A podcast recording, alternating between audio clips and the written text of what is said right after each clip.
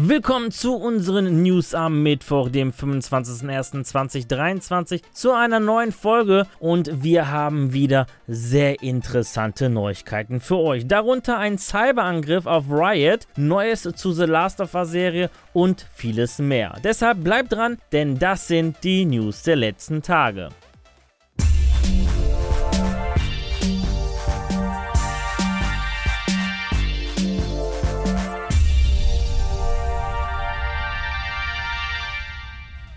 Riot Games hat nach eigenen Angaben am Dienstag eine Lösegeldforderung erhalten, nachdem in einem Cyberangriff am 20. Januar der Quellcode zweier Spiele und einer alten Anti-Cheat-Plattform gestohlen wurde. Wie das Studio bestätigt, gelang es den Angreifern durch eine Social Engineering Attack, eine Methode, bei der Menschen psychologisch manipuliert werden, an ein Bild von League of Legends und Teamfight Tactics zu gelangen. In der Mitteilung bestätigte Riot zudem, dass man mit den Strafverfolgungsbehörden zusammenarbeite und nicht zahlen werde. Außerdem wurden keine Spielerdaten oder persönliche Informationen entwendet. Sobald die Angreifer den Quellcode offenlegen, erhöht sich auch die Wahrscheinlichkeit von Cheats. Riot versichert hier jedoch bei Auftauchen von Cheats oder Cheat-Software, sie zu bewerten und entsprechend zu reagieren und bei Bedarf so schnell wie möglich Korrekturen vorzunehmen.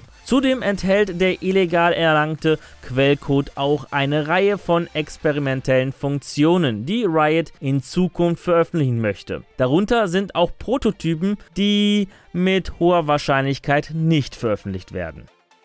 Am Freitag berichteten wir schon von einer möglichen Ankündigung von WWE 2K23 und dem Cover mit John Cena. Nun hat 2K offiziell angekündigt, dass WWE 2K23 am 17. März für Konsole und PC erscheinen wird. Wer zudem eine Premium-Version erwirbt, erhält sogar einen dreitägigen früheren Zugang. Zudem bestätigte 2K, dass man John Cena auf dem Cover der Standard Edition, Cross-Gen Edition, Deluxe Edition und der Icon Edition zu sehen bekommt. Aber nicht nur auf dem Cover wird der Wrestler zu sehen sein, sondern auch im Showcase-Modus, wo uns John Cena selbst seine 20-jährige Karriere erzählen wird. Neu in WWE 2K23 ist der War Games Modus, der Online-Multiplayer in My Faction und ein verbesserter My GM Modus mit neuen Show-Optionen und neuen GMs.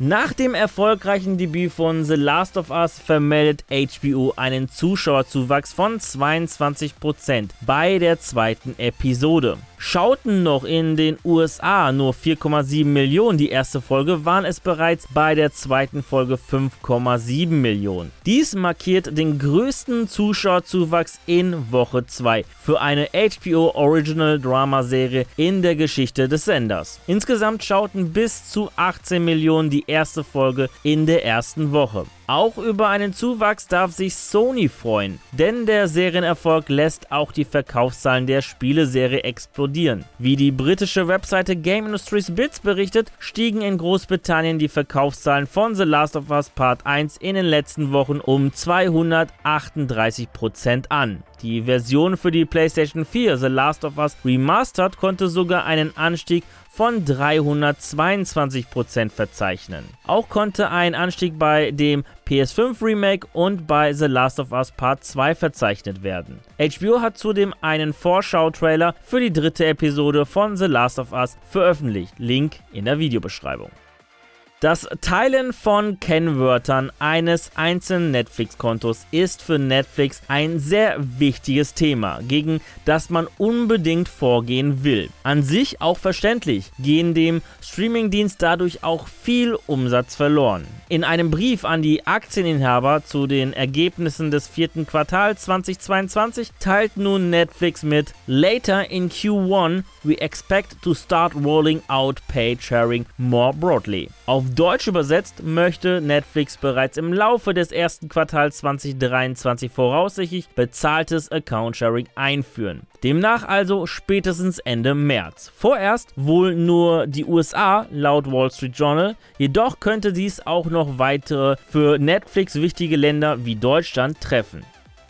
Es gibt wieder Neues zur Xbox Activision Übernahme, denn, und ja, ihr hört richtig, Microsoft hat Sony Interactive Entertainment eine Vorladung zugestellt, um sich gegen eine Klage der Federal Trade Commission zu verteidigen. Laut einer Gerichtsakte möchte der Xbox-Hersteller, dass Sony Informationen bereitgibt, die seiner Meinung nach für seinen Fall relevant sind. Dazu könnten auch vertrauliche Details gehören, die Sony nach Möglichkeit nur ungern mit seinen Rivalen teilen würde. Nach einer einwöchigen Fristverlängerung hat Sony bis zum 27. Januar Zeit, die Vorladung einzuschränken, aufzuheben oder anderweitig darauf zu reagieren. Außerdem könnte sich die Übernahme dadurch noch um einiges hinziehen, weil sollte es zu einem Gerichtsverfahren kommen, wird der Fall womöglich erst im August 2023 entschieden. Ja, mal schauen, was sich da ergibt. Neues Popcorn dafür habe ich mir schon mal organisiert.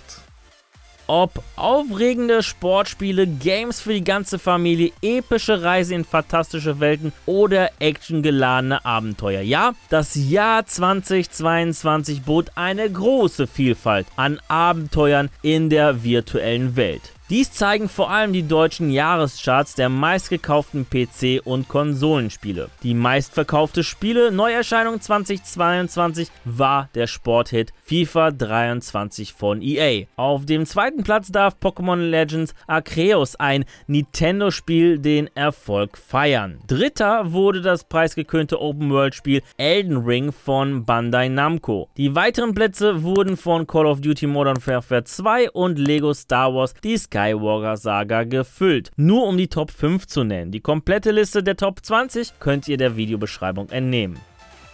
Ja, das war's mit dieser Folge. Ich verabschiede mich an dieser Stelle. Vielen Dank fürs Reinschauen bzw. reinhören. Wenn euch die Folge gefallen hat, dann würde ich mich natürlich über eine positive Bewertung von euch freuen, wie auch über eure Kommentare auf YouTube. Und damit ihr keines unserer News-Folgen verpasst, einfach ein Abo bzw. Follow dalassen und natürlich das Glöckchen nicht vergessen zu aktivieren auf YouTube. Die nächste News-Folge gibt es am kommenden Samstag. Bis dahin bleibt gesund und guten Mut euch. Tchau.